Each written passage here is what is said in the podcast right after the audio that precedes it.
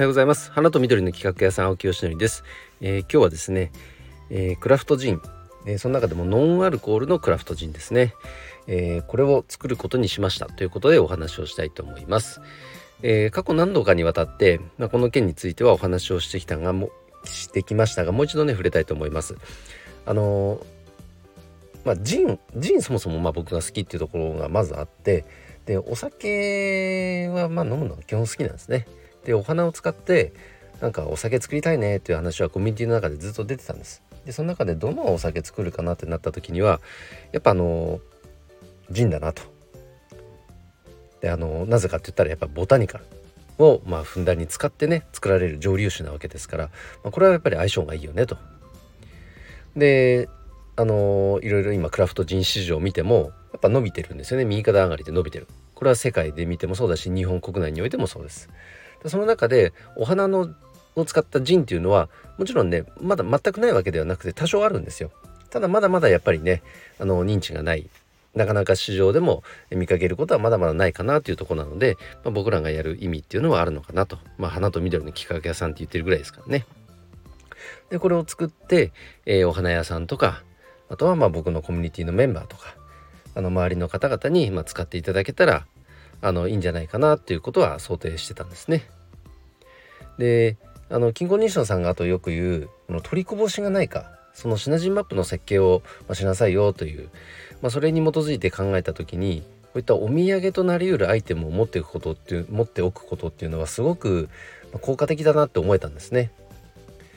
あの例えばまあ大きなギフト商戦でいうとお中元お歳暮ですよねこういった時に僕は今自分で何かお渡しできるものっていうの持ってないんですよ。でも日頃お礼になお世話になってる方にね何かお礼したいってなった時にはあの、まあ、どこかから購入してプレゼントするっていう選択肢を、まあ、選んでるわけなんですがその時に自分でね持ってたらあのやっぱ喜んでもらいやすくもなるし、まあ、PR っていう要素もね兼ね備えることもできるし、まあ、単純にあとはこれあの商売のチャンスにもなるわけじゃないですか。いいなと思った企業様に使っていただけるとかねとかいろんな意味でうんと何かこうなんだろう接点として活用できるアイテムになるんじゃないかなと思えたんですね。でとはいえあのまあ本当はね、まあ、やっぱお酒飲むの好きだから単純にアルコールジンを作ろうと思ったんですけどやっぱり扱うにあたってはまず主犯免許を取っていかなきゃいけないこととそれを今度おろすってなったらおろす方の免許も必要だしそれをまた今度扱う花屋さんの方でもうんともろもろねクリアしなきゃいけないこと出てきますからちょっとハードルはやっぱ上がるわけなんですね。だったらまずはノンアルからスタートしてみてあの様子を見るっていうのはあの死なない戦略としてはいいのかなと。でさらに、うんと、リスクをやっぱ極力取らないあのなんだろうまあそんなにねリスクを大きく取れる会社じゃないですから全然。そういう意味ではやっぱりクラウドファンディングをやってですねで実際に、えー、そのお客様の反応はどうなのかそれを確かめてこれいけるっていうその成果が出たらスタートするっていう、まあ、オール・オア・ナッシングの方式をとって、えー、クラファンクラファンを、えー、スタートしたいなと思ってるんです。でそのプロジェクトページも、えー、だいぶ出来上がってきたのでまた URL も共有しておきますがここからねテスト上流も始まってあので良ければいざ醸造っていう形になっていくかと思いますので、えー、楽しみにしておいていただきたいんですけどもなんかこうなんだろうなこう一つのプロジェクトをやるにあたってねあのー、やっぱりシナジーマップって最近結構本当に意識してますね。